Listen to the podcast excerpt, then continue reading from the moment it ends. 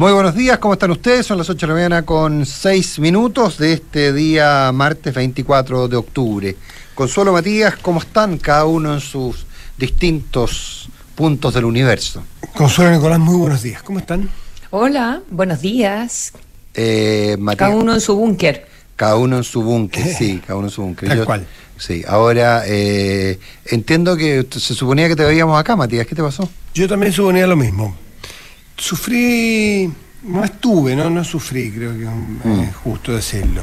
Tuve un curso práctico de peronismo ayer en la tarde y en el aeropuerto y, y no, cancelado 70 vuelos. 70 vuelos, sí, por, básicamente porque había los, los operadores de, de, de- de- de los que, que ven las maletas, las que Las ponen las escaleras de los aviones, los que aproximan las mangas. Esa gente se declaró en huelga porque habían echado a alguien, ¿no? Ayer en la maña- fue ayer en la mañana, muy temprano, pasada la, bueno, alguien dice que echaron a alguien, otros dicen que es la primera, la primera eh, muestra de presión también de que ellos también tienen algo que decir, digamos. Aquí sabemos la fuerza, fuera de broma, de los sindicatos, Salvaje. la fuerza de, los- de, de- de esas agrupaciones en el aeropuerto de la indignación.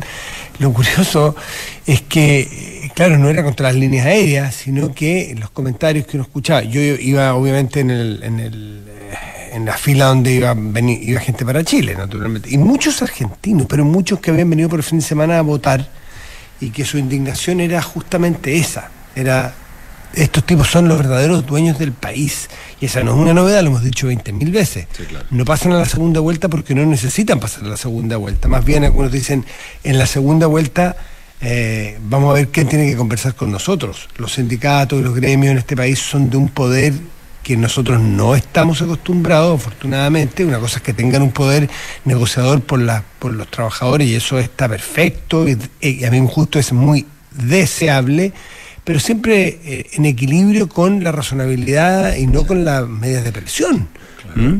A propósito de eso, tengo dos casos de Chile. El primero es el de Atacama, que sigue eh, hace, que sea, desde el 29 de agosto, 30.000 niños y niñas sin clase. Eh, pese que hay visos de conversación, de acuerdo, lo que fuere, pero hoy día hay una carta en el Mercurio de Horizontal con el costo que significa académico para esos niños que con esta paralización pierden aproximadamente dos puntos de CIMSE para competir en el ingreso a las universidades, los niños de ese, más allá del tema cultural y de educación en largo plazo. Y lo otro que ayer hubo una, pa- un corte de energía, no sé si lo vieron en el Mercurio de una nota, en la torre En la, en la torre del aeropuerto. La torre del aeropuerto. Exacto, la torre con- y, y tiene que ver con condiciones precarias de trabajo y eso sí me parece una, men- no una amenaza o una, o una advertencia plausible, razonable, eh, que es la que plantean. Yo creo que así se, se pueden hacer las cosas. Eh, si quieren expliquen ustedes, Consuelo, de qué se trató. No tengo No, no tengo idea, No tengo solo lo idea. vi muy a la pasada. Fue un No. corte, sí, fue un corte de energía imprevisto de 32 minutos a las 5.20 de la tarde en el aeropuerto de Santiago. Eh, imprevisto porque se estaban haciendo, imprevisto como corte, pero sí en, un, en el marco de un arreglo que sí estaba siendo eh, controlado, eh, que estaba, que estaba, o sea, el corte imprevisto, pero, eh, pero, pero en el- estaban haciendo arreglos, ¿ah? y ahí se les cayó, qué sé yo. Ahora, esto, eh, y fue resuelto rápidamente, dicen, con la máxima prioridad, pero, pero, pero, lo interesante es que si uno le sigue leyendo la nota, algo que no nosotros no, nosotros no nos enteramos, dice que eh, sucedió eh, el mismo día, ayer, en que el colegio, este se llama, déjame decirte exactamente cómo se llama, el Colegio de Controladores de Tránsito Aéreo, eh, an- anuncian una nueva manifestación, manifestación, que es una advertencia, que va a ralentizar los servicios con demoras en aerolíneas y pasajeros. Esto, como la del 6 de octubre, la protesta de este jueves 26 ocurrirá en las vísperas de un feriado largo, a diferencia de las otras, y tiene que ver con, la, a juicio de ellos, las situaciones muy precarias de trabajo que hay. Eso, pucha, que es peligroso, que bueno Sí, por saberlo. eso- Por eso, que ayer, sí, yo, yo lo que lo que me había llegado el cuento era la, o sea, lo que me habían comentado era la preocupación por la coincidencia, como muy bien planteas. Ojalá que, ojalá que haya sido solo eso, una coincidencia. Es una forma de presión, por las coincidencias, en este caso los, los movimientos. Eh, eh, pero aquí es por un tema de, de condiciones de trabajo, ah, más que por condiciones de trabajo, de, de- de- de hacer su trabajo de manera segura. Imagínate las torres de control, Sí, sí, pero, ojo, 32 minutos con un apagón. Oh, no, no, no, sí, bueno, en todo caso, o sea, eh, estuvo sin energía, lo que no implica que haya dejado de funcionar porque, No, no, no, porque claro. tenían respaldo. Pues, o sea, claro, cosa, no estuvo sin energía, sino que siguió funcionando porque tenía respaldo. Oye, pero sí, ahora, ojo, también hay una serie de temas que tienen que ver con el régimen previsional, eh, que si se asimila o no al de las Fuerzas Armadas. Hay una serie de reclamos muy largos que no Eso solo sí. tienen que ver con las condiciones, condiciones de uso, tal como la- el reclamo de el reclamo en Atacama no tiene solamente que ver con el estado de los baños, digamos, ni de las salas de clase. O sea, entendamos que estos siempre son un paquete. 8 de la mañana con 12 minutos. Bueno, oye, a propósito, estamos por, por hacer un contacto, un contacto y por ello eh, eh, les eh, vamos a hablar. Vamos a tener bastante tema hoy día, tema constitucional, el contacto no tiene que ver con eso, vamos a tener bastante tema constitucional eh, y también, sin duda, tenemos que eh, consignar, digamos, lo que está pasando y probablemente tú ya que te quedaste allá tienes un poquito más de visión local de lo que está pasando. Ayer en Argentina los mercados se comportaron eh, de una manera un poquito impredecible, una cosa bastante rara en lo, en lo, en lo formal. Eh, la, la sensación es que el mercado no le encantó eh, la elección, pero por ejemplo los dólares futuros que se transan eh, respecto a la transacción de los dólares futuros planteó que habría un espacio largo sin devaluación, por ejemplo, a lo que el mercado está apostando. Hay, hay una serie de, de cosas que mirar, pero tomamos contacto con el ministro de Economía, Nicolás Grau. Ministro Grau, ¿qué tal? Muy buenos días, gracias por estar con nosotros. Hola Nicolás y hola Matías y Consuelo. Veo que están desparramados desparramados por Así distintos es. lugares del mundo. Por el mundo, efectivamente, sí, pa- pa- para que vean, Muy bien. se llama globalización. eh. Está bien. Si- mira, si yo hubiera sabido Nicolás que iba a estar tan solo, te hubiera ido a acompañar al estudio. Ah, muchas gracias, ministro. Yo, yo, yo, yo, yo, yo le agradezco la, la provocación porque efectivamente me siento un poco solo. No le Eh, tanta. A mi- mi- ministro, bueno, eh, va- vamos, yo creo que, que entremos básicamente en temas bien más profundos, pero desde lo anecdótico, eh, si, se puede llamar de alguna manera, o lo más coyuntural, eh, usted ayer se refirió al tema de la decisión de Sinovac de no hacer la inversión en Antofagasta. Eh, ¿qué, qué implica, ¿Qué implica aquello? Y, y vamos avanzando un poco uno a las causas y dos a todo lo, lo otro que tiene que ver con estos anuncios que usted eh, quiere hacer respecto a mejorar la inversión en Chile. El, el, anuncio más reciente, o sea, la noticia más reciente tiene que ver con una posible inversión en Quilicura. El tema de Antofagasta era, era entiendo que fue una decisión que se tomó hace bastante tiempo. Eh, y, bueno, y lo que yo señalé fue simplemente repetir lo que está en el comunicado de la empresa. La empresa ha dicho que eh, que, que tiene una fuerte presencia en Chile, tanto en materias de investigación eh, y, en otros y en otros temas. Es un, es un asunto que sigue evaluando eh, y que hay una decisión además de eh, invertir en Colombia que se ha puesto como, como decisiones rivales, pero la empresa ha dicho que son mercados distintos eh, y que además tiene, bueno, que, que tiene buenas relaciones, que no ha sido tema, esto lo, lo, lo, lo aclaro yo por mi lado, esto no tiene nada que ver, como entiendo se ha dicho en algunos lugares, con temas de, de, de permiso o de eh, alguna falta de atención a la empresa, todo lo contrario, yo me he juntado muchas veces con, con la empresa y una muy buena relación con ellos. Y bueno, y en Chile se hay hay muchas decisiones de inversión que se toman en el, en el, en el, en el día a día, la mayoría de esos, de esos proyectos se concretan eh, y algunos o no se concretan o se postergan por un tiempo.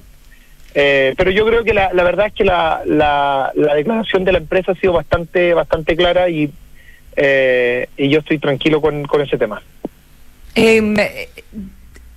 Usted se reunió, lo, lo- acaba de, mencionar, aparece hoy día también una nota larga en el sitio web Exante sobre las reuniones que, eh, que tuvo y que, y que la información está en Infolobby, eh, la mm, eh, Sinovac eh, Biotech con, con usted y también mm, la- las dificultades que estaba teniendo para llevar adelante el proyecto de inversión de alta tecnología y también se hace referencia a los problemas del terreno en eh, Antofagasta, eh, cómo consideraban que el terreno no, era adecuado, que había problemas con el agua, en fin, y que el gobierno nunca hizo una contrapropuesta.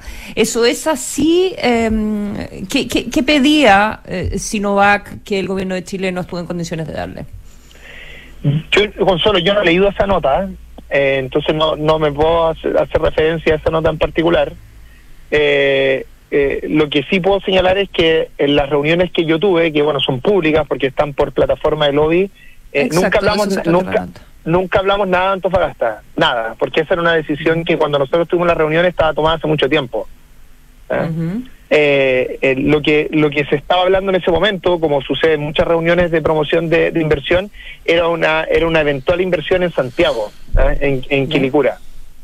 La, la, eh, la, planta embotellada, por eso también entiendo que la, pero eso también entiendo que, que, la, que la dejaron de lado, ¿no?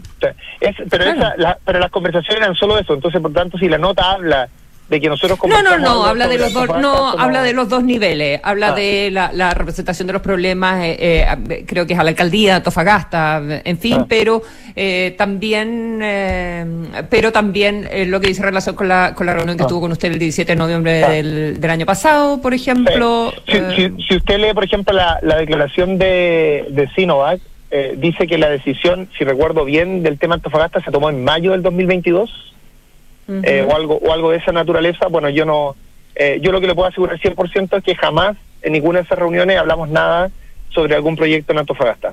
¿eh? Ya, bueno, y respecto a la materia tratada en, en Santiago, dice, quisiéramos presentarle al ministro, estoy leyendo en Infolobby, y a los colaboradores que considere pertinente las dificultades que hemos experimentado en Chile para llevar adelante inversión de alta tecnología, particularmente para la instalación de capacidades de producción de vacunas. Creemos que nuestra experiencia puede servir para el diseño de políticas públicas de reinversión en industrias tecnológicas. Y quisiéramos compartir nuestra experiencia con políticas implementadas en otros países de la TAM que pueden ser un referente interesante. Por eso le pregunto, ¿qué estaba pidiendo eh, Sinovac que Chile no le pudo dar y que entonces fue a buscar a otro país? No, o sea, yo no sé si lo fue a buscar a otro país porque de acuerdo a lo que dice la declaración de Sinovac son, fueron decisiones independientes. Eh, pero en general las conversaciones que nosotros tuvimos no tenían relación específicamente con terreno o con cuestiones de permiso, sino más bien con eh, potenciales o potenciales subsidios o, eh, o el hecho de garantizar una, un nivel de, de, digamos, de consumo de esas vacunas. Eh, por mucho tiempo y que nos hubieran quitado posiblemente diversificación de nuestra eh, de o sea, pedían, pedían un poder de compra pedían una, una, demanda por sus productos que a Chile le parecía que no era no era favorable. Las reuniones nunca llegaron a ese nivel de, de digamos de concreción o, detalle como con una eh, lo que usted está señalando pero ese era el tipo de preocupaciones que ellos tenían ¿eh? y, y, y, yo creo que digamos, las respuestas que nosotros dimos en su minuto eh, fueron, por supuesto, respuestas, eh, como yo hago en todas las reuniones pro inversión, siempre uno busca que se concreten la, eh, las inversiones, pero en general nosotros para promover inversiones en Chile no hacemos subsidios de esa naturaleza o, o, o limitar en el fondo la diversificación de, de nuestra estrategia de vacunas eh, que, podría haber sido eh, que podría haber tenido otras consecuencias en términos de salud pública que tal vez no era la mejor decisión. ¿eh? ¿Y usted diría que esa es una experiencia que se repite con en general con los inversionistas chinos de, pedir exigencias más allá de lo razonable para el país? No, no, yo no quiero, Consuelo, por favor, que no se malinterprete mis palabras. Yo no he dicho que ellos pidieron algo que no fuera razonable. no, pero si, pero si es algo que nosotros no hacemos, no es razonable. No, no, no, no. Uno tiene mucha, uno tiene, el, digamos, eh, eh, o sea, a ver, eh, las empresas tienen todo el derecho a pedir lo que estimen pertinente en, la, en, la, en las conversaciones. Eh, ahora, más generales, si esa es una práctica general de empresas de un país en particular, no, no, no, no es el caso. Tenemos ahora mismo, ustedes ven, tuvimos recién una, un anuncio que en órdenes de magnitud en términos de inversiones bastante más grande, que el anuncio que hizo la empresa Chang en, eh, en conjunto con el presidente en la visita a China. Eh, si uno suma los dos anuncios que se han hecho respecto a agregación de litio, que son dos empresas de agregación de valor en litio, que son dos empresas chinas, estamos hablando de en torno a 600 millones de dólares.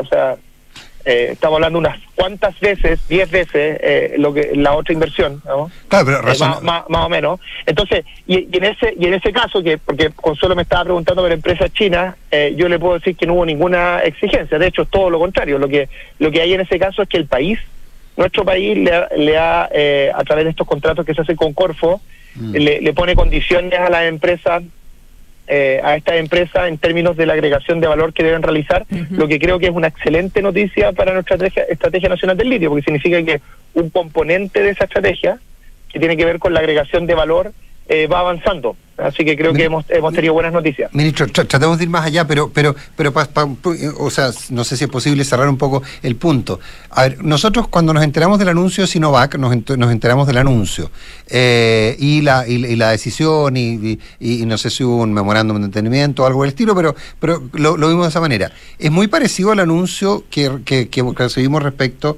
a esta empresa agregadora de valor al litio, digamos, eh, que no es necesariamente una fábrica de baterías, pero que, que, le agrega, valor en la cadena y que además permite prestarle servicios, por ejemplo, al litio argentino, etcétera. Entonces, ¿qué nos hace, qué nos puede garantizar de que este anuncio respecto al litio no sea el equivalente a lo que hizo en su minuto respecto a Sinovac y que después aparezcan otras peticiones o, o condiciones que la hagan de nuevo inviable y de nuevo nos volvamos a quedar solo en un anuncio? Yo desconozco, la verdad, Nicolás, la, eh, las condiciones con las que se hizo el anuncio con anterioridad, porque no es, no es un anuncio que se realizó durante nuestro gobierno.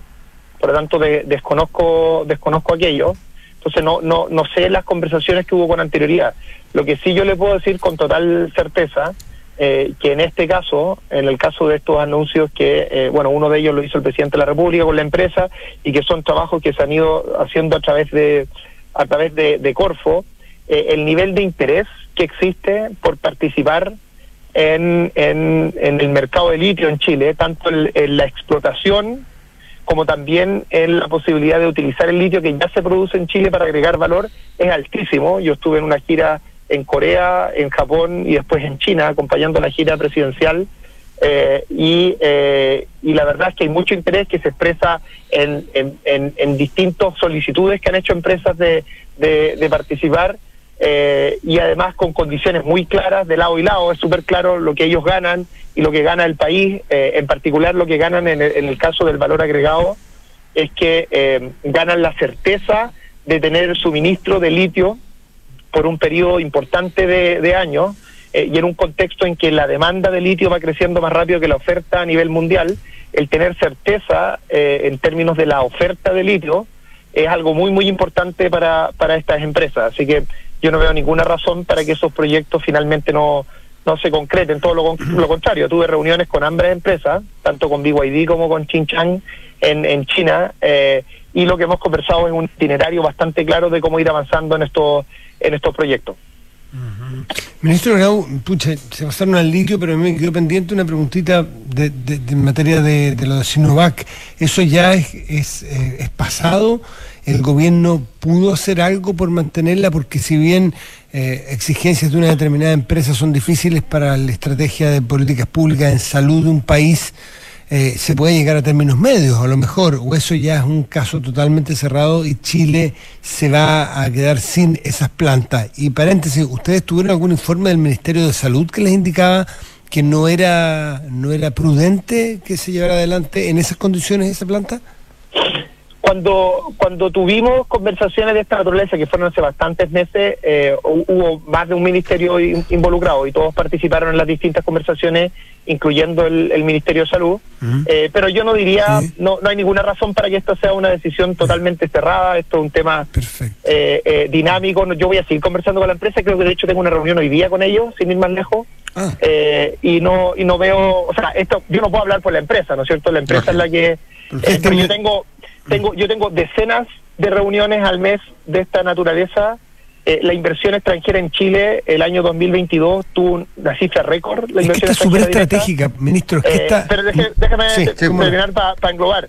Eh, la, la, inversión extranjera directa en Chile el año 2022 fue 20.800 millones de dólares, lo que fue un 30% más que el 2021, fue un 50% más que el promedio de los últimos cinco años y no teníamos un nivel de inversión extranjera directa de esa naturaleza desde el 2014 y el 2023 vamos en un ritmo similar hasta agosto, que es la última fecha que tenemos por el Banco Central, vamos en un ritmo similar de lo que llevamos el 2023, el 2022, perdón.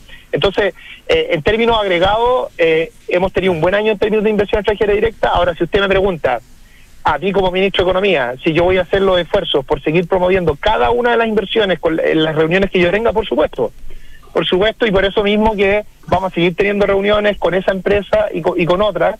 Eh, y nuestro foco en esto, como lo hicimos en este eh, exitoso viaje que tuvimos a China en esta, en esta materia, va a ser siempre promover eh, valor agregado, promover empleo. Fíjate que la, la, los anuncios que se hicieron en el caso de, la, de las empresas eh, que se van a instalar para producir valor con valor agregado en Chile a propósito de la estrategia del litio, estamos hablando de 700 empleos, de cerca de 700 empleos en el caso de, eh, de la empresa Chinchang.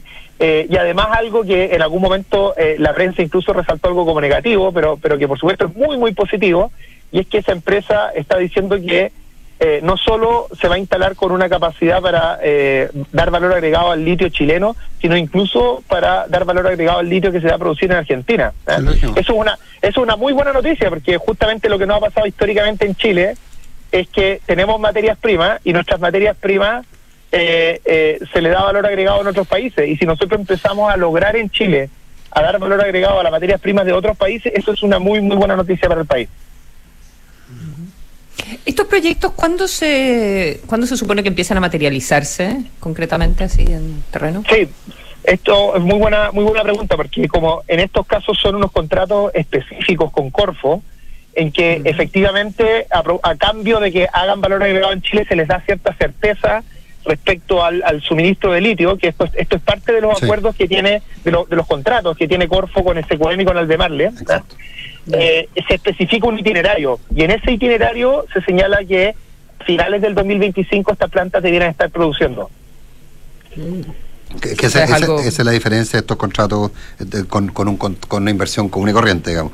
están, están condicionados. Ahora, hay, hay el punto, ojalá que la interpretación que tengamos nosotros respecto del, de los alcances del contrato y la obligación de provisión sean equivalentes a, a las que tiene a, a, las que tiene la, empresa china y a las que entienden Albert y Sokimich como eh, los precios, por ejemplo, los que se vendan, etcétera.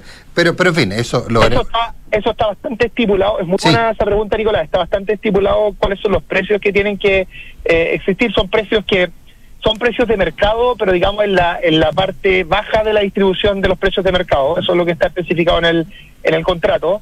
Eh, ahora, el atractivo más importante para las empresas, en este caso, no es tanto el precio, que es un precio bueno, pero es un precio, digamos, favorable de mercado. Lo más importante es la certeza respecto al, la seguridad de la provisión. Al, suministro. Eh, y, la, continuidad, leyeron, pero claro, hubo una entrevista eh, que dio el, el, CEO de, de Chinchang en el diario financiero, justo el día que el presidente hizo este anuncio en conjunto con él en, en China, y la entrevista era muy positiva. O sea, lo que, lo que, lo que él señala allí incluso va más allá del compromiso que ellos tienen con Corfo, porque Nicolás decía muy bien, el compromiso que ellos tienen con Corfo es para producir cátodos y material catódico, que es, para decirlo en simple, algo que está entre medio en lo que hacemos hoy día y las baterías. Eh, pero eh, la entrevista que daba este CEO era que este era un, un, puntapié inicial, eh, que ellos buscaban incluso producir baterías y otros componentes a futuro en nuestro país, eh, es una empresa muy grande, si recuerdo bien, es como la empresa 20 o 18 en China. Eh, entonces no es cualquier cosa esa declaración, aunque vaya más allá del compromiso que, que está eh, en estos acuerdos que se hacen con Corfo. Así que yo creo que es una excelente noticia y que por supuesto nosotros como Ministerio de Economía, Corfo, también Invest Chile, que es la agencia que promueve inversión extranjera en nuestro país, vamos a estar trabajando bien duro para que esos proyectos se materialicen.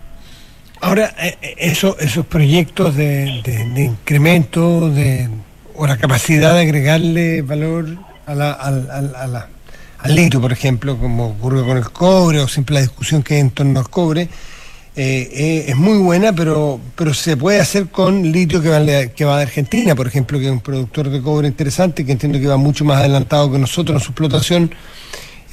lo importante es saber que nos cuente también cómo va eh, el, contexto de inversión para explotaciones de nuevos yacimientos de litio, que no nos quedemos y no perdamos, el, como se dice habitualmente por los expertos, no perder el tiempo porque no sabemos por cuánto va a durar los precios y la demanda que hay hoy día por litio. Entonces, una cosa es la producción de batería o productos más elaborados, pero lo otro, lo otro es cómo hacerlo para traer más inversión a explotación de cobre, explotación de litio, perdón. Sí, es muy buena la pregunta, Matías. Efectivamente, en la, estrategia nacional del litio están estos dos componentes. Es decir, mm.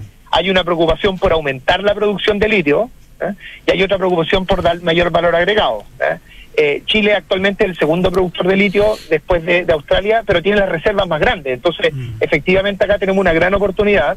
pero yo diría dos cosas. A ver, para haber aumentado la producción estos años, eh, el 2022-2023, se tendrían que haber tomado decisiones hace cinco años, hace cuatro años, hace tres años, hace diez años, algunas de ellas, o sea, depende del, del proyecto. Ahora, nosotros lo que estamos haciendo como gobierno es eh, salir de este cierto estancamiento que teníamos en producción de litio y tenemos eh, compromisos bien, bien claros en esta materia. Eh, si ustedes ven lo, lo que ha anunciado el ministro de Hacienda en el pacto fiscal, allí hay un compromiso bien específico y dice que a final del gobierno tengamos eh, eh, en desarrollo entre tres a cuatro nuevos proyectos de litio, ¿eh? es decir, en salares distintos al salar de Atacama. ¿eh? Eh, eso, eso es básicamente lo que yo fui a promover y lo que ha promovido la ministra Williams, lo que ha promovido bueno distintos ministros en sus viajes que han hecho a, otro, a otros países.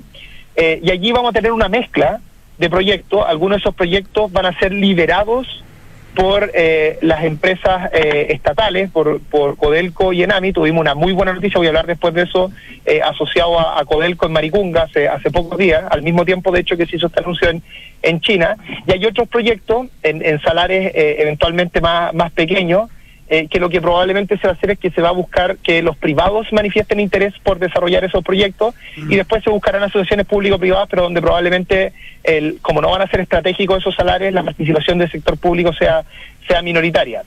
Eh, en, en, los casos, eh, en, en, para ser bien, bien concreto en esto, el segundo salar más importante de Chile es el salar de Maricunga.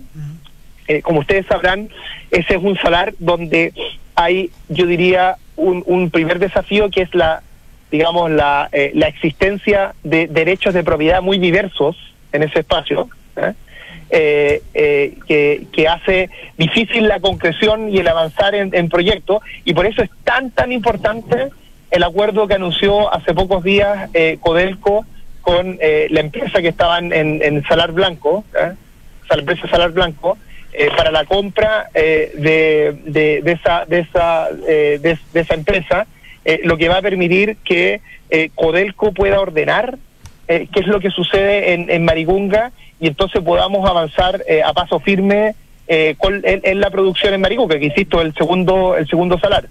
Y además lo que hay que resaltar es que el, el, el, proyecto de Salar Blanco tiene avanzado tanto el RCA como otro, otros pasos y por lo tanto allí se está más, el, el, RCA para quienes nos están escuchando es la resolución de la, calificación de, ambiental, ambiental. Sí. Eh, entonces ese es un proyecto que de todos los proyectos fuera del Salar de Atacama es el más avanzado ¿eh? Mm. Eh, así que es una muy buena noticia eh, y yo creo que estamos avanzando a paso firme porque esta segunda parte de la estrategia nacional del litio es decir la concreción de nuevos proyectos en salares distintos al Salar de Atacama pueda pueda avanzar yo creo que el año 2024 va a ser un año lleno de noticias en esa materia, ¿eh? en términos de nuevos privados que participen, en términos de los socios que van a que van a definir tanto Codelco como Enami, eh, y van a ir viendo cómo se va a ir perfilando eh, de manera exitosa este eh, esta otra patita que, que Matías la dice muy bien, o sea, nosotros, y yo creo que es bueno que los gobiernos se pongan metas que son transparentes para la población,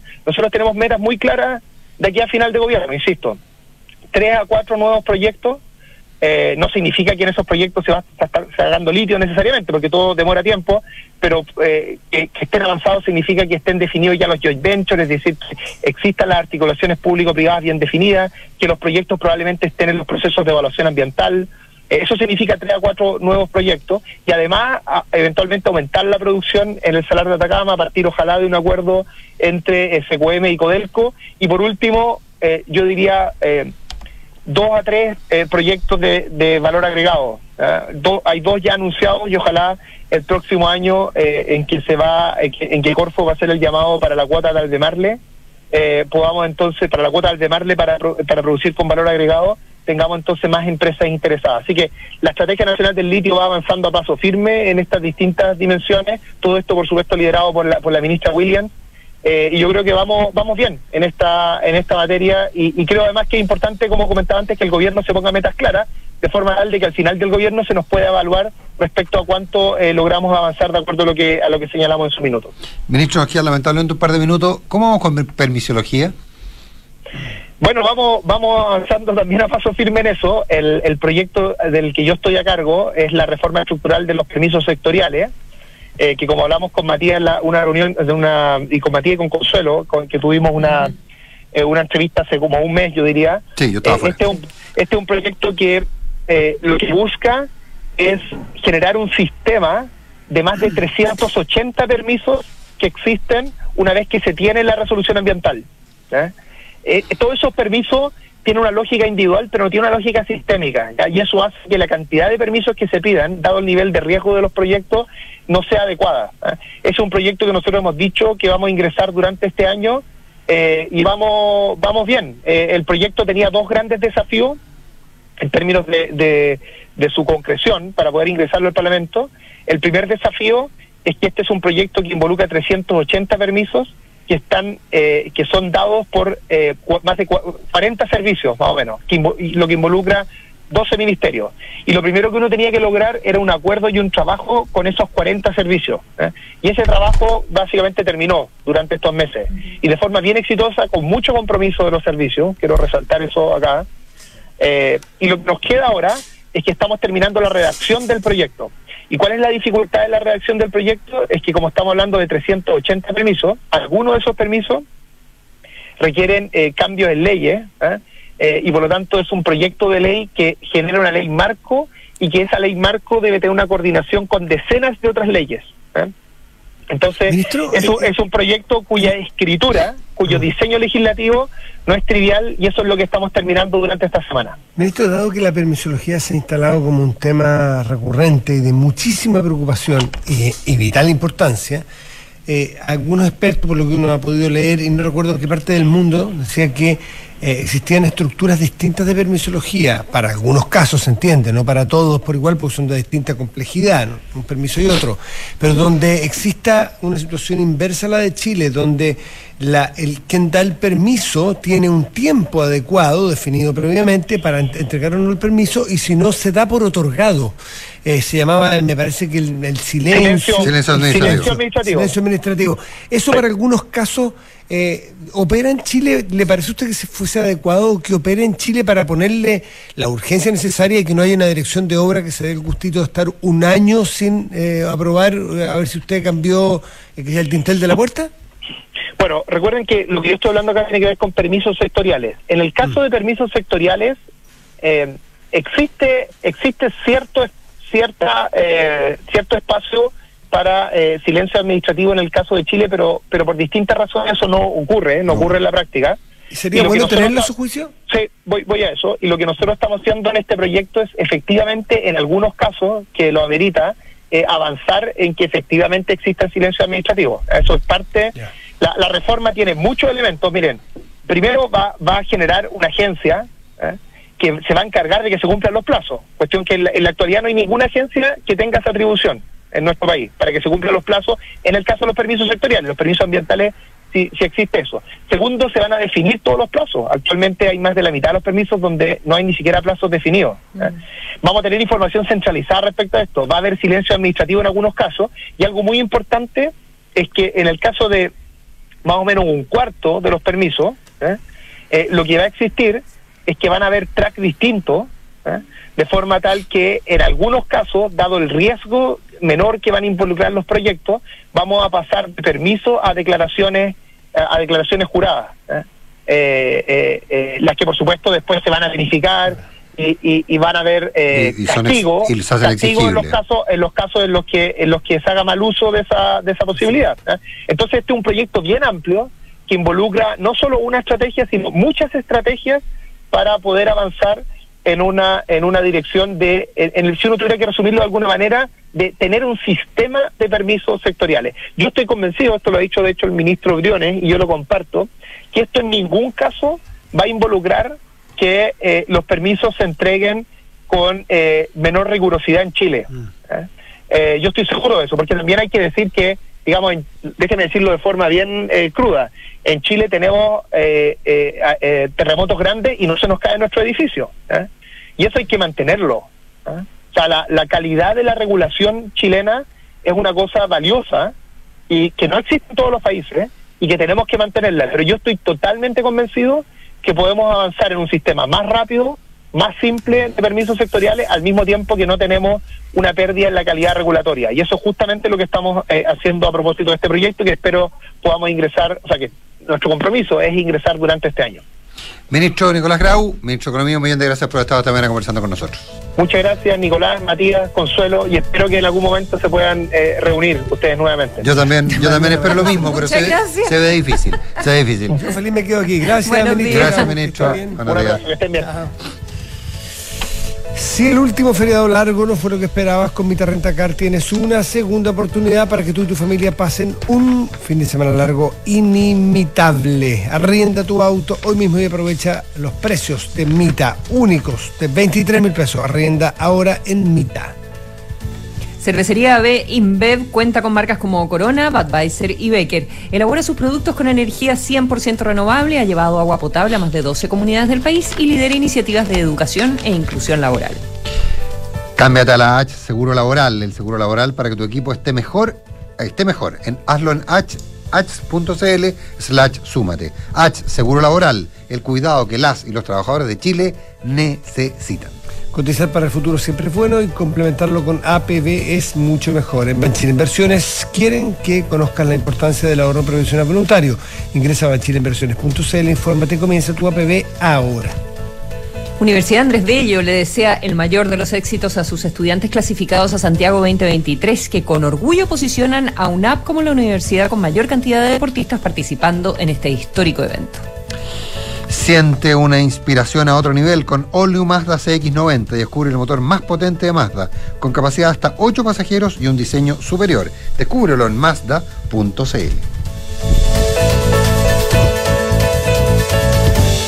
Oye, ¿cómo vas con las entrevistas? Mm, creo que bien, me gustan, pero nada me convence. Yo quiero un lugar donde permitan desarrollarme profesionalmente y también contribuir en la vida de las personas. Oye, sé que el otro día había una publicación de FP Habitat donde mostraban el impacto de su trabajo con los ahorros de sus afiliados y además tienen alianzas con instituciones relacionadas con el adulto mayor. Igual interesante. Y si postulas ahí, En Habitat estamos comprometidos con nuestro propósito. Acá podrás desarrollarte profesionalmente generando impacto en la vida de las personas. Trabaja con nosotros, porque estar en Habitat es estar en el lugar correcto. AFP Habitat, más de 40 años haciendo crecer tus ahorros.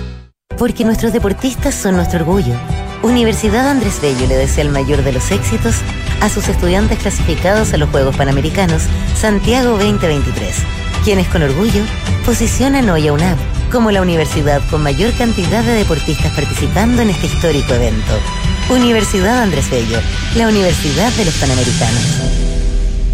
En Mita Rentacar y Leasing Operativo somos mucho más que autos para disfrutar. Somos mucho más que flotas para las industrias que mueven el país. Somos servicio de excelencia y seguridad. Somos innovación y cuidado por el medio ambiente. Además, en Mita somos referentes en la movilidad para empresas de norte a sur, como también para las personas que hacen de su vida un constante movimiento.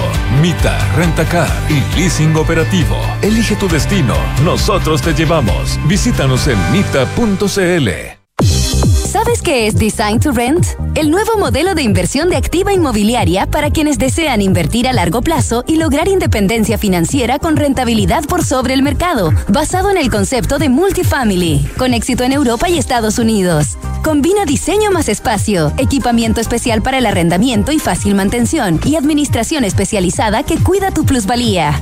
Infórmate en www.d2r.cl. Design to Rent de Activa Inmobiliaria. Si se vive mejor, se arrienda mejor. En Cervecería AB InBev soñamos en grande para crear un futuro con más motivos para brindar. En Chile estamos hace más de 30 años con marcas legendarias como Corona, Budweiser, Stella Artois y Becker. Elaboramos nuestros productos con energía 100% renovable. Llevamos agua potable a más de 12 comunidades con escasez hídrica en el país y lideramos iniciativas de educación e inclusión laboral para mujeres y jóvenes. En Cervecería AB InBev, vamos por más. Conoce más en abinbev.cl. Atreverse no es fácil, más cuando debes invertir. Pero cuando inviertes en Banchile Inversiones, no estás solo, estamos contigo. Porque creemos que invertir es para todos, no solo para expertos, para todos. Solo hay que atreverse. Invierte en tus metas, invierte en tus sueños. Estás en Banchile Inversiones. Atrévete a invertir. Descarga la app Mi Inversión. Banchile Inversiones. La marca Banchile Inversiones comprende los servicios prestados por Banchile Corredores de Bolsa CA y por Banchile Administradora General de Fondos CCA. Una app para gestionar vacaciones, enviar a firmar documentos desde donde sea que estés. Sí, eso y mucho más es posible con Talana. La plataforma de recursos humanos más descargada y mejor valorada. Estés donde estés, revisa y gestiona la información de tu equipo. Talana tiene todo lo necesario para que tu día a día laboral sea más simple y eficiente. Conoce más en talana.com. Siento una inspiración a otro nivel. Con un motor 3.3 híbrido y potencia de 340 HP. Una inspiración superior en el ser humano. Con capacidad de hasta 8 pasajeros. En la elegancia de su diseño y en el cuidado. Con tecnologías de seguridad iActive Sense. All New Mazda CX90. Inspiración a otro nivel. Descúbrelo en Mazda.cl. Somos GTD y sabemos que cada empresa, sin importar su tamaño, tiene múltiples necesidades. Por eso, diseñamos soluciones que se adapten a sus desafíos y, por sobre todo, que nos permitan poner nuestra tecnología al servicio de cada una de sus metas. En GTD, creemos en las empresas y las acompañamos día a día, porque en el camino hacia el éxito vamos juntos. GTD. Hacemos que la tecnología simplifique tu vida. ¿Sabías que tu equipo de trabajo puede estar mejor? Cámbiate hoy a H Seguro Laboral. El seguro laboral con trabajadores más protegidos, más sanos y más felices. Porque llevamos 65 años siendo la mutualidad preferida, con la red de cuidados más grande del país, acompañándolos desde la prevención a la recuperación. Cámbiate hoy en h.cl slash súmate. H Seguro Laboral. El cuidado que las y los trabajadores de Chile necesitan. H. Vive el cuidado. Auspiciador oficial de La Roja. Las mutualidades de empleadores son fiscalizadas por la Superintendencia de Seguridad Social. www.suceso.cl Gordo, ¿Sí? ¿has pensado cuando seamos más viejitos y la Antonia ya esté grande? Vamos a vivir muy tranquilo y tú vas a estar igual de hermosa que siempre. Oh. Y a la Antonia me la imagino ya titulada y muy independiente. ¿Cierto? Y yo, yo voy a seguir cuidándolas con el mismo amor de siempre. Gordo. Porque siempre te preocupas del bienestar de los que más quieres, con el seguro de vida consorcio podrás encontrar la tranquilidad que buscas para ti y tus seres queridos. Contrátalo 100% online en consorcio.cl. El riesgo es cubierto por Consorcio Seguros Vida. Más información de este seguro en www.consorcio.cl. Hablemos en off. Nicolás Vergara, Consuelo Saavedra y Matías del Río están en Duna. To Rent, activa inmobiliaria, concepto de multifamilia exitoso en Europa y Estados Unidos y está en Chile. Ideal para inversionistas y arrendatarios exigentes con una administración especializada que cuide tu plusvalía. Infórmate en www.d2r.cl. Desde la app Talana revisa solicitudes y gestiona la información de tu equipo fácilmente y desde un solo lugar. Talana, tecnología humana. Los amigos de GTE nuevamente nos sorprenden. GTE es distribuidor Starlink autorizado. Así la mayor cobertura de fibra óptica se une con la mejor conexión satelital para brindar la más alta continuidad operacional a las empresas. En GTE hacen que la tecnología simplifique tu vida. Y en Habitat están comprometidos con el propósito de todos los colaboradores. Es por esto que los invitan a trabajar en un ambiente donde se cuida la calidad de vida de todos los que trabajan, porque todos ellos importan. Porque estar en, en Habitat es estar en el lugar correcto. Saca lo mejor de ti con Alemana Sport, el centro de traumatología y medicina deportiva de Clínica Alemana. Para todos los deportistas, independientes de su nivel, con tecnología de punta y el mejor equipo multidisciplinario de especialistas. En búsqueda de la tranquilidad, de tranquilidad para ti y tu familia, Seguro de Vida Consorcio, la protección a la medida que buscas. Elige un seguro de vida con contratación 100% online, con ahorro o con protección ante, ante accidentes. Hazlo en consorcio.cl. 8 de la mañana con, uff, oh my god, 49 minutos. Eh, se, nos, se nos está yendo el programa. Eh, el tema, sin duda tenemos un, un la incógnita constitucional sigue como, como un poco instalada, Consuelo Matías. Aunque del, del ten... resultado o de los contenidos? No, no, los contenidos no, los parece... conten... no, pues que, es que, es que eso es lo que suena un poquito mm. falaz, porque, eh, por ejemplo, hay llamados a partidos que dicen, oye, pongámonos de acuerdo, es la última oportunidad. Para...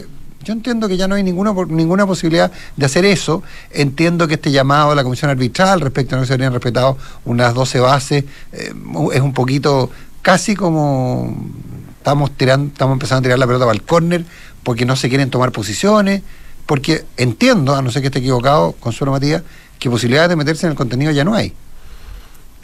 Hasta donde yo sé, no. Hasta donde yo sé, ya hace un buen rato que ya está esto bastante definido, sobre todo por la actitud que toman los partidos, cada uno de los partidos al momento de votación. Es decir, eh, hace rato a mí me habían dicho, puede haber muchas discusiones y todo, pero estas cosas van a quedar, puede haber matices, pero no va a haber cambios dramáticos. No había voluntad, porque habría convicción y es legítimo, solo el pueblo dirá el 17 de diciembre si tenían razón o no, pero es legítimo, por ejemplo, que el Partido Republicano tenía eh, convicciones de que había cosas por las cuales no había que moverse y, eso está hace rato, no diré en piedra, pero bastante claro y afirme y sigue siendo así, exactamente así. Lo del Partido Comunista ahora es en particular de una de los dos de los dos elementos de que hablan de la soberanía eh, no sé si leyeron exactamente, eh, se define al pueblo como una nación única e indivisible, aunque las bases, dice este Alexis Cortés, este comisionado del Partido Comunista, las bases señalan que la soberanía reside en el pueblo, a diferencia del texto vigente, eh, que la sitúa en la nación es un, que para los super expertos podrá ser del cielo a la tierra, pero para la, para la normal de los mortales es una diferencia sutil. Eh, me, pongo al lado de los, de los, mortales comunes y corrientes, me cuesta entender cuál es la, eh, el efecto de un cambio como ese. Solo quiero decir que cambios de este tipo que eventualmente se envíen a los árbitros, que eventualmente los árbitros lo pueden cambiar, nada de eso va a cambiar. Lo importante es que cómo lo está sintiendo la gente al momento de enfrentarse al, a la votación yo creo que uno ya se puede empezar a leer, uno ya se puede empezar a leer el texto con tranquilidad. Y, ya está escrita. Y pasarán un par de días más, un par de días menos, y esto va comité de admisibilidad, si finalmente se hace la presentación para eh, definir esto de dónde reside la soberanía, si es en el pueblo y qué significa el cambio, si influye que en realidad la soberanía por eh, carambola, entre comillas, esté en la nación única e indivisible y no en el pueblo o el pueblo de Chile. Eh, verán los técnicos que dicen al respecto si es que les llega finalmente la, norma y de qué manera podría cambiar, si son, no sé, un par de días más. Topan un poco las fechas, eh, al parecer, pero... Mm, eh, pero yo creo que ya todos están en condiciones de ir a proceso constitucional y, hacer clic, ¿verdad? En mm. proceso, procesoconstitucional.cl. Y no, y no se ve mucho cambio todavía. Perdón, una de las crónicas que leí esta mañana temprano era que en privado algunos aceptaban o, creían que lo que se estaba buscando era ganar más tiempo o, que hubiesen menos tiempo para la difusión. Yo no sé hasta qué punto eso va a cambiar en algo las cosas o alguien no quiera que se difunda el contenido de la Constitución. Y que eso era lo que realmente estaban buscando estos comisionados. El caso es que lo importante ahora es ver y tomarle. Es completamente absurdo porque mm, la difusión por parte de quienes están a favor ya comenzó. o sea, ya están circulando las campañas en redes sociales. Eh, pues no sé si absurdo. yo creo que se abre. yo creo que... no seas como Juan, ¿han visto eso? Sí, no seas como Juan, claro. Oye, pero es que yo creo, es que yo creo que ahí, Consuelo Matías, ustedes apuntan un punto, una cosa bien importante. Eh, básicamente esto es política ya, es campaña. Y en el fondo es decir, ven que son intransigentes, ven que son intransigentes. O sea, por ahí yo creo que viene el tema. Les damos, estamos dando oportunidad de ponernos de acuerdo, como si no existe la posibilidad de ponerse de acuerdo. Entonces, eh, yo creo que por ahí viene, por ahí viene el tema. Eh, y en el fondo. Eh, claro, es complicado. Si, yo creo que el punto de fondo, eh, desde, me da la impresión que es del PPD hasta el Partido Comunista, pasando por el Frente Amplio, los socialistas, etcétera, eh, y creo que la democracia cristiana también, están decididos a votar en contra. ¿ah? si el problema es cómo encuentras el discurso para, para superar esa frase del presidente Boric. Cualquier cosa es mejor que la de los cuatro cualquier constitución es mejor que la de los cuatro generales. Entonces, estaremos en la búsqueda del la búsqueda del relato pero es un dato la causa. Tengo el temor de que sea así. Bueno, Oye, quiero cambiar de tema. Sí, vamos, vamos. El caso, perdón, la último. en Islandia, Consuelo. Quiero ah, dale, dale. No, no, no, quiero hablar de una película que vi ayer. Ay, pucha, yo quería hablar de la huelga de mujeres en Islandia. Bueno, dale con la película. Ah, ese tema lo propuse ayer, no entró, no entró. Ayer no, lo, no, no, supe que estuvo ayer. completamente discriminada. Me debería haber votado a huelga hoy, como las mujeres en Islandia. Bueno, te juro. si quieres mañana. Ustedes se quedan unos temas que huye la audiencia de este programa. Les quiero comentar, y esto les va a gustar, porque mm, ¿quién me dice? Me dice, me dice que cuando hablamos de la constitución se cambian. Ah, ya. Entonces ya no le hable porque ya no está tu gente. No lo descartaría. ya, sí, sobre los Andes. Eh, sí, viene una película nueva, se estrenó en un par de festivales, estuve en Venecia, en San Sebastián, etcétera. Es producida por Netflix, eh, la dirige mm, Bayona, eh, J. Bayona, Juan Antonio Bayona. Em, español sobre es una nueva versión de la tragedia de los Andes. Ya a ti Matías que entrevistaste hace un, hace un par de años para alguno de los aniversarios. ¿Con cuál sobreviviente, con cuál sobreviviente de la tragedia de los Andes hablaste tú? Eh, con Carlitos Páez, con con Páez, ya. O sea, con tres hablé, ese, con Páez, ah. con Ay, con, eh, con el médico, el cardiólogo, pues. El, Roberto Canesa. Sí, sí, con sí. Canesa y con el, y con- y Canesa, que es el otro con el con que caminó. Y con, Fena- y con Nando Parrado, con los tres, en, Ah, Uruguay. son- bueno, es que eso es lo interesante. Porque Algunos de ellos participaron, ¿eh? famosos, ¿verdad? Participaron, perdón, ellos, algunos de ellos. Ah, Carlitos Páez entiendo que participó en esta producción. Bueno, pero igual, dale. Eh, eh, bueno, pero lo interesante aquí es que eh, es muy distinta a la del 93, a Live. Esta película está mm, se estrena, no sé, fui a la primera acá en Londres y había un panel después. Entonces estaba Daniel Fernández, que es uno de los sobrevivientes que yo nunca lo había escuchado, y estaba el autor del libro, que es un argentino, o sea, perdona, un, uruguayo que era compañero de curso de todos estos, ¿ya? De- del mismo lote de amigos y qué sé yo. Y escribió este libro porque finalmente tenía acceso a todos ellos. Y el punto de vista se llama La Sociedad de la Nieve, ¿ya? Y así se llama la película también, La Sociedad de la, de la Nieve. Se llama Pablo Vi- eh, o Vierchi, o Vierci, no sé cómo se pronuncia. Y en el fondo es el punto de vista mucho más, eh, no de los héroes que sobrevivieron, sino de que ellos sobreviven gracias a los que murieron. Entonces es la historia muy coral eh, y muy centrada y de hecho eh, el narrador es uno de los que muere. Y ese es un punto de vista muy bonito, eh, porque en el fondo es el sacrificio. eh, ¿Para qué es todo esto? ¿De qué sirve todo esto? Eh, estar a punto de morir, eh, tener que comerte a, tu, a tus amigos y a tu familia, y todo lo que eso significa para poder sobrevivir, etcétera, etcétera, y todas las tragedias que les pasan en la montaña. eh, eh, donde apenas 16 de ellos sobreviven, ¿verdad? Primero en el accidente y después en las avalanchas, etcétera, etcétera. Otros enfermos que se van muriendo. Eh, ¿Y cuál es el sentido de todo eso? Es vivir para contarlo y esta película y este libro lo que plantea es que en realidad es para honrar a vivir, pero gracias a los que murieron. Y es un punto de vista muy, muy lindo. Aparte, la película es muy trágica y uno es realmente muy vivencial, eh, pero no es centrado en uno, dos o tres de los héroes, sino en, en el grupo. Y está realmente muy bien lograda. Con esta película, España está eh, es su candidata, si es que entra, digamos, a- al Oscar. Está, está haciendo campaña, eh, obviamente. Y mm, creo que en enero va a salir en Netflix para poder Ah, eso te iba a preguntar, ¿cuándo va a estar disponible? Sí, después de- siempre la estrenan primero en pantalla grande y después en Netflix. Y mm, como te decía, la sociedad de. Pero no, de no- no es formato es documental. ¿no? Es, es- Una eh, película. No, no, no, no, es Sí. completamente ficción, con puros actores, eh, no son gringos los actores, digamos, la, la película es en castellano. Realmente muy bonita, la potencia de la montaña, eh, no, muy, muy bien hecha, realmente impresionante. ¿Y lo, y lo grabaron Y, acá? eh, algunos pedazos acá, otros en Sierra Nevada, otros en estudio, por todos lados estuvieron grabando un proceso súper largo. Donde cada actor además lo contactaron con el sobreviviente. eh, eh, Tal cual, yo recuerdo luego- que, que conversé con ellos y ellos estaban muy encima de esta película, los sobrevivientes. Sí.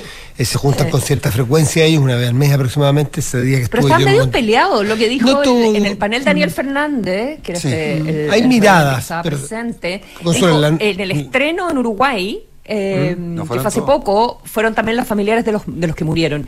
Y fue muy bonito, dijo, muy emocionante, porque creo que logramos superar todas las rencillas que teníamos. Es sí, efectivamente, Sí. pero te quiero decir que el día que yo estuve allá, estaba cerca de cumplirse los 50 años y me entrevisté con tres de ellos, eh, esa noche se juntaban, dice, claro, hay unos que son más amigos que otros, hay, siempre hay rencillas, siempre hay, son 50 años y, cin- y- y 16 seres humanos, La vida. que se quiere. Y son amigos además desde mucho antes, entonces con los amigos uno también tiene ciertas libertades de mandarse a la punta del cerro de repente ir y volver, pero no es que estén peleados, ni haya facciones, ni estén... No, estaban muy encima de la producción, recuerdo que me lo, que me lo contaron ellos. Sigue siendo increíblemente Carlos, emocionante. Carlos, Carlos Páez sale como, pero sale muy al final, porque de hecho él como que no es muy protagonista, sale muy al final haciendo de su papá, que es el que hace la llamada por teléfono y empiezan los nombres de todo. Solo decirte De los sobrevivientes. que, solo decirte que esos 72 días en, en la nieve eh, con mocasines y con un chaleco y una camisa es un hecho que Mm. todavía parte, es parte del misterio de, de- de- de la vida y cómo pudieron Sí. eh, subsistir. Impresionante. Ya pues, nos vamos. Hasta mañana, espero que haya. Oh, sí, Nicolás. que tengas buen viaje. Espero que puedas volver. Aunque no, te- no se te nota triste, ¿eh? No se te nota triste. Tengo, tengo que decirte que no se te nota triste. Eh, El, deber es el que me llama, Nicolás. Está en El su deber- salsa, Mati. El Mati. deber, el deber es el que me llama de estar allá. Mati, chao chicos, chao chicos. Chao, chao, chicos. Nos vemos mañana. Buenos días. Papá,